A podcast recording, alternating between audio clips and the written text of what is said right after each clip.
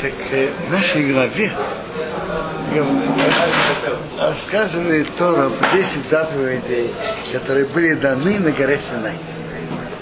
Так это повторение, которое уже было в главе Ятро. И тут говорится о 10 заповедях.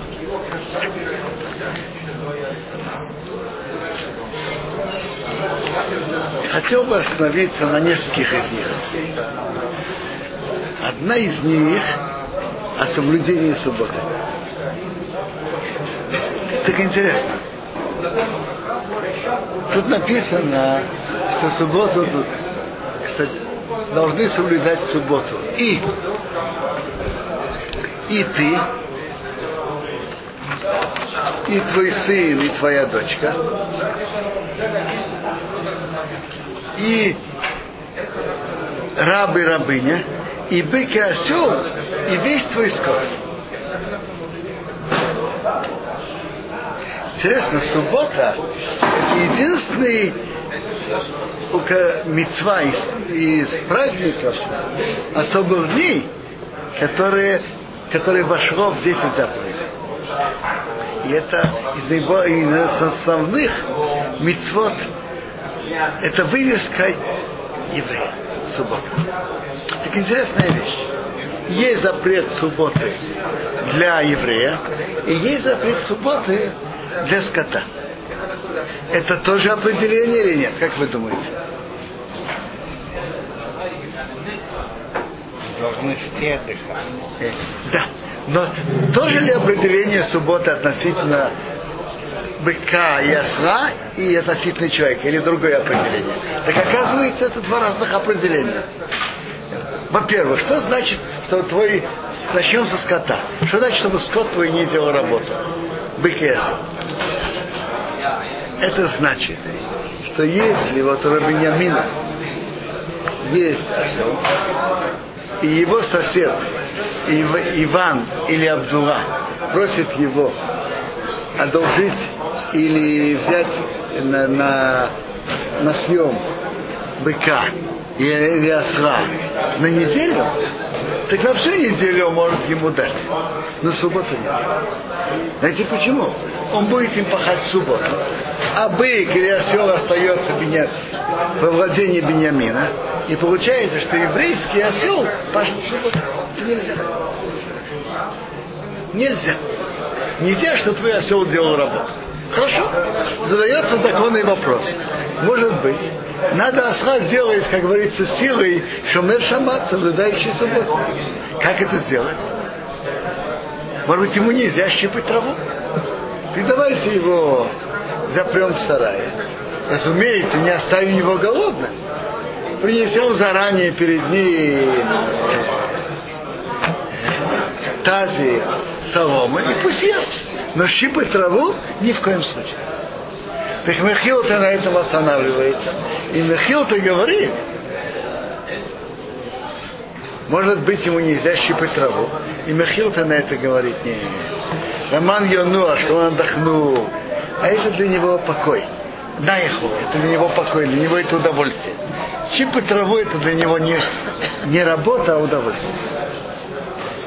То есть, обес, э, получается так, что соблюдение субботы для быка и осла, это значит, чтобы не заставлять его работать.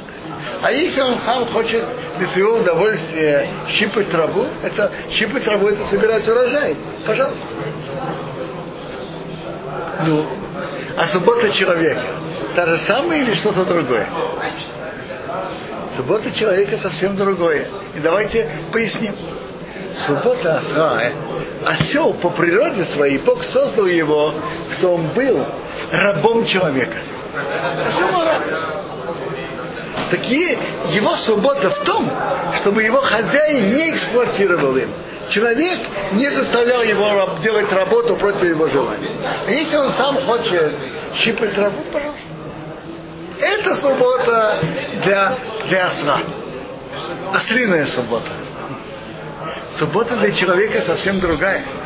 Бог создал человека, что он был венцом всего творения, что он был хозяином всего мира. Он хозяин. Но он же может возгордиться, посчитать себя, что я, что я сам владыка мира. И поэтому Бог ему велел, чтобы он ощущал, что есть хозяин над ним.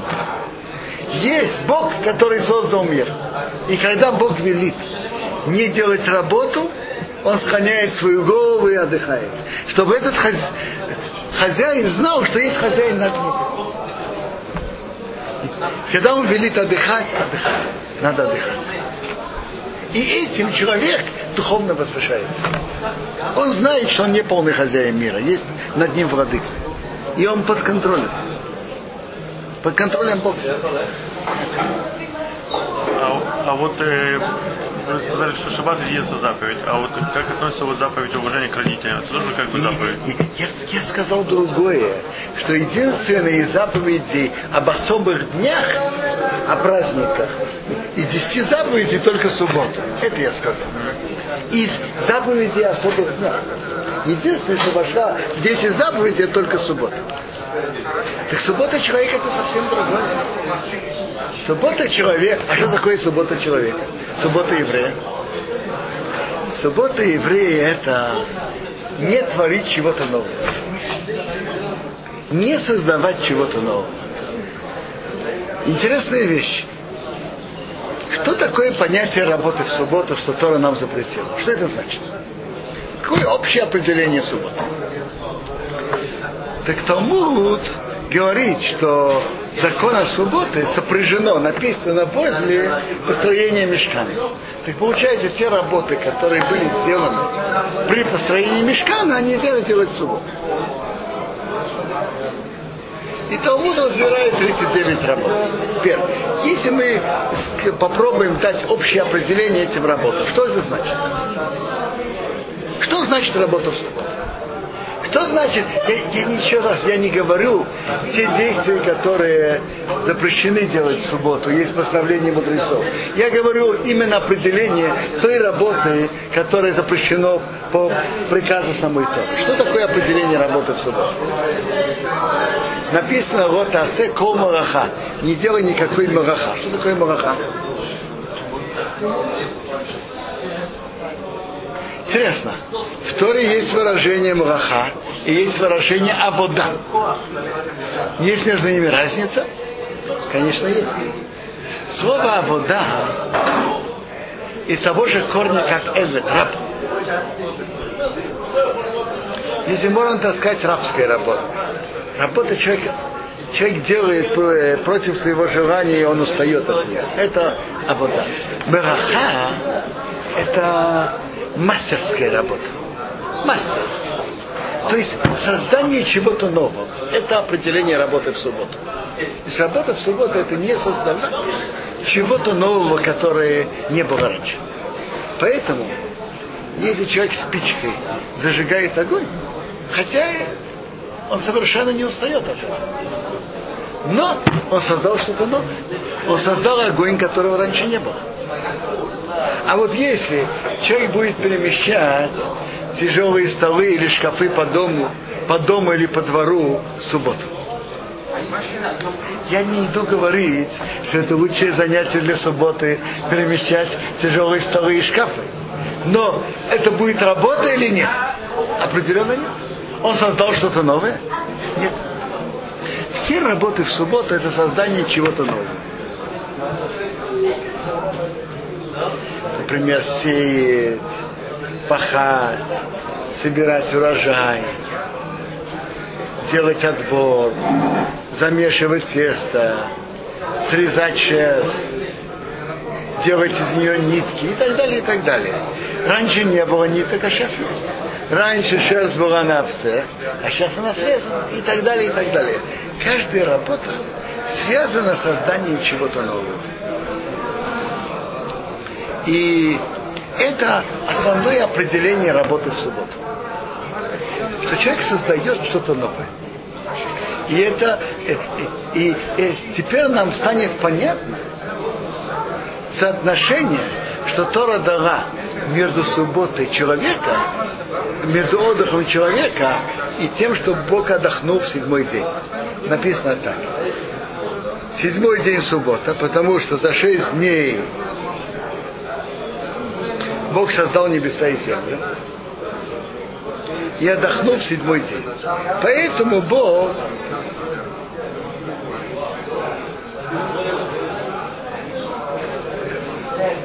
Бог благословил субботний день и осветил. Непонятно. Бог отдыхает, что ему нужен отдых. Что значит Бог отдохнул в седьмой день? Очень просто. За шесть дней Бог создавал что-то новое. В седьмой день Бог ничего нового не создал. То есть получается, что отдых, что за шесть дней Бог творил что-то новое, в седьмой день Бог ничего не творил. В этом можно вполне понять параллель между тем, что Бог в седьмой день не создавал ничего нового, и между тем, что Бог велел нам в седьмой день отдыхать.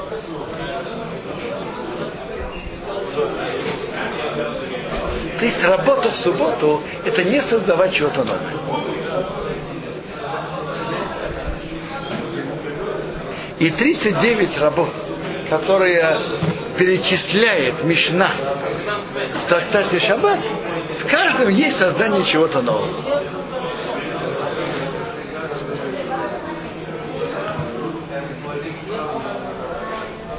Э, умертвить животное, снять с него шерсть, написать две буквы и так далее, и так далее. Это все из 39 работ, которые Тора нам перечислила Миш, Мишна, Шаббат это перечислил.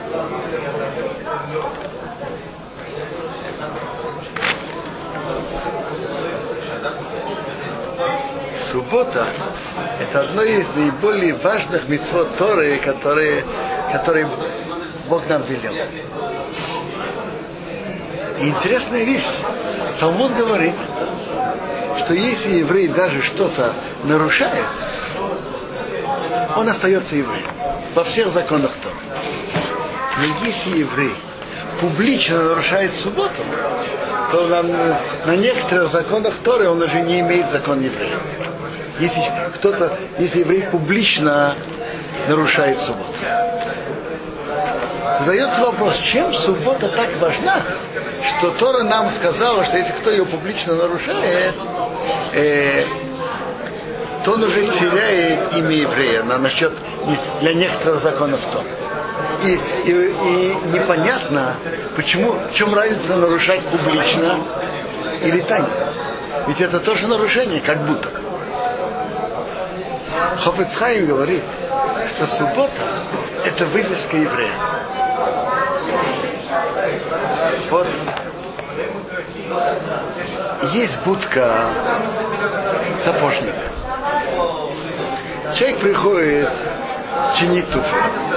Может быть, иногда там он не встретит сапожника. Но он придет в следующий раз. Вывеска осталась. Если сегодня его не было, было что-то особое, в другой раз я его найду. То есть, если даже еврей что-то другое нарушает, сегодня он нарушил, завтра он, он будет выполнять повеление Бога. Насчет субботы, если это тайна, это тоже очень строго, но все-таки он остается евреем во всех вопросах. Но если это публично, это уже как кто-то снимет вывеску. Если сняли вывеску, что, что тут принимает сапожник, то не будут приходить туда больше, потому что снята вывеска. Суббота это вывеска еврея. И суббот, когда еврей выполняет субботу, этим он свидетельствует всему миру, что Бог создал небеса и землю за шесть дней, и в седьмой день отдохнул.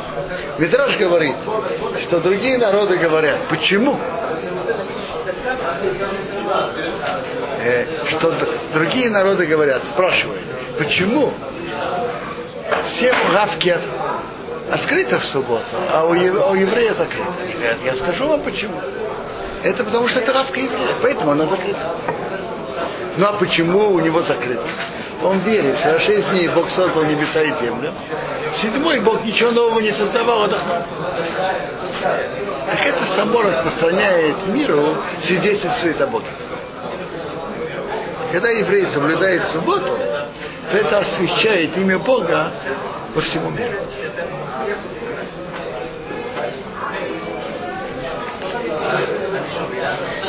Э, из десяти заповедей есть заповедь э, почитать отца и мать. Почитай твоего отца и твою мать, как велел Бог твой Бог, чтобы удлинили свои дни, и чтобы тебе было хорошо на земле, что Бог твой Бог дает тебе. Это из тех повелений Торы, которые часто мы видим, что Бог платит и на этом свете тоже. Есть люди, которые уважают родителей, и на этом свете Бог им тоже платит. Бывает, что оплата идет и на том свете. Но, а на этом свете у него не идет удачно. Но очень часто Бог платит и на этом свете тоже. Что такое почитай отца и мать? Что это значит? Так интересно, есть две, две мецвод относительно родителей. Есть бояться родителей, а есть почитать. Тому спрашивает, что такое почитать и что такое бояться. Талмуд говорит Бояться значит относиться к родителям как к кому-то, кто выше себя. Например, не спорить, не спорить с отцом или с матерью, не перечить э, не сидеть на, на его стуле, где отец или мать обычно сидят. То есть дать ощущение и чувствовать, что отец и мать выше тебя. Э, ты, может быть, и считаешь иначе, но если ты даже с ними э, разговариваешь, разговаривай как кем-то, кто выше тебя. На месте матери тоже нельзя сидеть? На месте, в отношении уважения и боязни отец и мать равны. Как отец, так и мать. Если не разрешают. Если они разрешают, есть правила. Папа, который уступил на свой почет, так его почет э, уступлен. А в Шамахау кводо, кводо маху. Так говорит Гемора. Папа может уступить на, на свой почет. И мама тоже, да? Папа и мама. Так это плохо или хорошо, если папа разрешает мной сидеть на своем месте? Смотрите. Уступлен почет. Это в чем это заключается? Что он теряет этот почет и это он Я смотрю, смотрите, я думаю все-таки, что как бы то ни было, сын и дочь должны дать уважение отцу. И кроме того, то, что мы говорили, что можно уступить на почет, Хоскин говоря, они могут уступить на почет, но не на неуважительные отношения э, к, к своим родителям. Нет такого, чтобы папа или мама разрешали, говорят, мы разрешаем и, и уступаем наш почет, чтобы сын или дочь нас кричала. Они не, это не, не в их рамках. Они могут уступать, чтобы не сидели на их, на их стуле. Это можно а чтобы, чтобы, чтобы их обижали, относились неуважительно, многие после говорят, что на это не идет это правда. В отношении родителей жены и родителей мужа. Смотрите, родители мужа, жена должна уважать родителей мужа. Муж должен уважать родителей жены. Но это совсем другие рамки, чем уважение к своим собственным родителям. Уважение к своим собственным родителям это совсем другой уровень. Э, к родителям жены, к родителям мужа надо уважать как пожилому уважаемому человеку, понимаете? Относиться с уважением. А к своим родителям это отношение совсем другого уровня. Теперь, если кто-то меня спросит, а, а может быть действительно я прав, а папа говорит неверно, так я вам скажу пример. Когда-то в Испании очень, очень смотрели за этикетом двора. Так в, в Испании сидит заседание короля с министрами. И король дает предложение, и очень глупое. Что скажут министры? Э, король говорит глупости? А? Что они скажут? В таком случае и голова может полететь с плеч. Что они скажут? Достопочтенный король сказал очень интересную мысль. И это очень интересная идея. И надо о серьезно подумать. Но с другой стороны, мы, я подумал, что из этого плана выйдет то-то и то-то, что мы все не хотим. И надо об этом очень серьезно подумать. Понимаете, вопрос, как относиться к родителям, и как говорить, и в какой форме.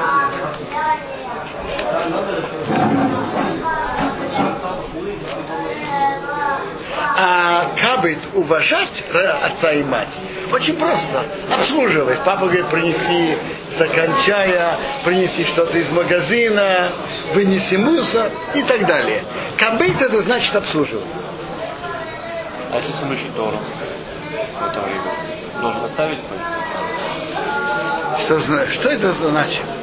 Смотрите, понятно, если сын учит Тору, то он э, должен учить Тору. Но я его хочу спросить, если он учит Тору, значит он совершенно не должен уважать и помогать отцу и матери. Вопрос тут в какой мере, в каком количестве, как и что. Э, там написано, что если отец или мать говорят что-то нарушить историю, то сын или дочь не обязаны их слушать. Не обязаны или не должны? Не то, что они обязаны, не должны. Не должны их слушать. Нарушить Тору из-за приказа отца и мать они не должны. Почему? Есть мы же только что говорили, что надо очень уважать и почитать отца и мать. Так э, Талмуд говорит на это так. Ищи моба виптероу. Каждый своего отца и мать бойтесь. Вы шаптотай тишмору. А мои субботы сохраняйте. Потому что кухем хайовим бикводи. Вы все обязаны почитать меня. Бога обязаны все почитать. И ты, и твой отец и мать. Так это наподобие как э, майор приказал и генерал приказал. Майор тоже должен слушать генерала. Бог, он хозяин над тобой и над твоим папой и мамой тоже. Если ты должен хоть почитать отца и мать, но в относительно того, что Бог приказал в Торе, то ты, ты обязан меня слушать. И твои родители, отец и мать тоже обязаны меня слушать. И если отец или мать говорит что-то против Торы, то превалирует приказ Бога. То, что написано, что если отец и мать говорят что-то против Торы, сын не должен их слушать, так может быть очень простой, говорится, грубый пример. Отец и сын навещает родителей в субботу. Они говорят ему, свари мне что-то. Так на это написано, человек отца и мать бойтесь, мать и отца бойтесь, а субботы мы сохраняйтесь. Если отец или мать говорят, свари мне что-то, ты не должен их слушать. Но может быть и другая ситуация. Отец, сын хочет пойти учиться. А отец просит его, я думаю, что тебе было хорошо, вместо того, что ты идешь учиться здесь Тору, я не знаю, пойти поучиться, закончить институт. Или, или пойти в Ешиву, но я думаю другую. Допустим, человек хочет поехать, поехать в Израиль тут учиться в Ешиве. Отец ему говорит, смотри, сын, тут в Израиле есть разные теракты. Я очень неспокоен в Америке, пока ты тут. Я не могу спокойно спать из-за тебя. Найди хорошую ищиву в Америке и учись. А сын чувствует, что его удача именно там, в Израиле. Так интересно, даже в этой ситуации сын не обязан слушать отца. Понятно, что надо принять в расчет чувствительность отца, и чтобы отец не беспокоился и не волновался и так далее. Но я говорю, в конечном итоге, если сын чувствует, что именно тут у него будет удача в учебе, то он по закону не обязан слушать отца. И с одной стороны мы говорили сегодня о важности и насколько человек должен относиться к родителям. Теперь с другой стороны, есть исключения. Если родители говорят что-то нарушить из слов Торы, то человек не должен их слушать. Талмуд говорит, что кто почитает родителей, так Бог говорит про, не, про него, если бы я был бы среди них, то, то они бы меня тоже уважали. То есть Талмуд приравнивает уважение их отношение к родителям к, к уважению к Богу.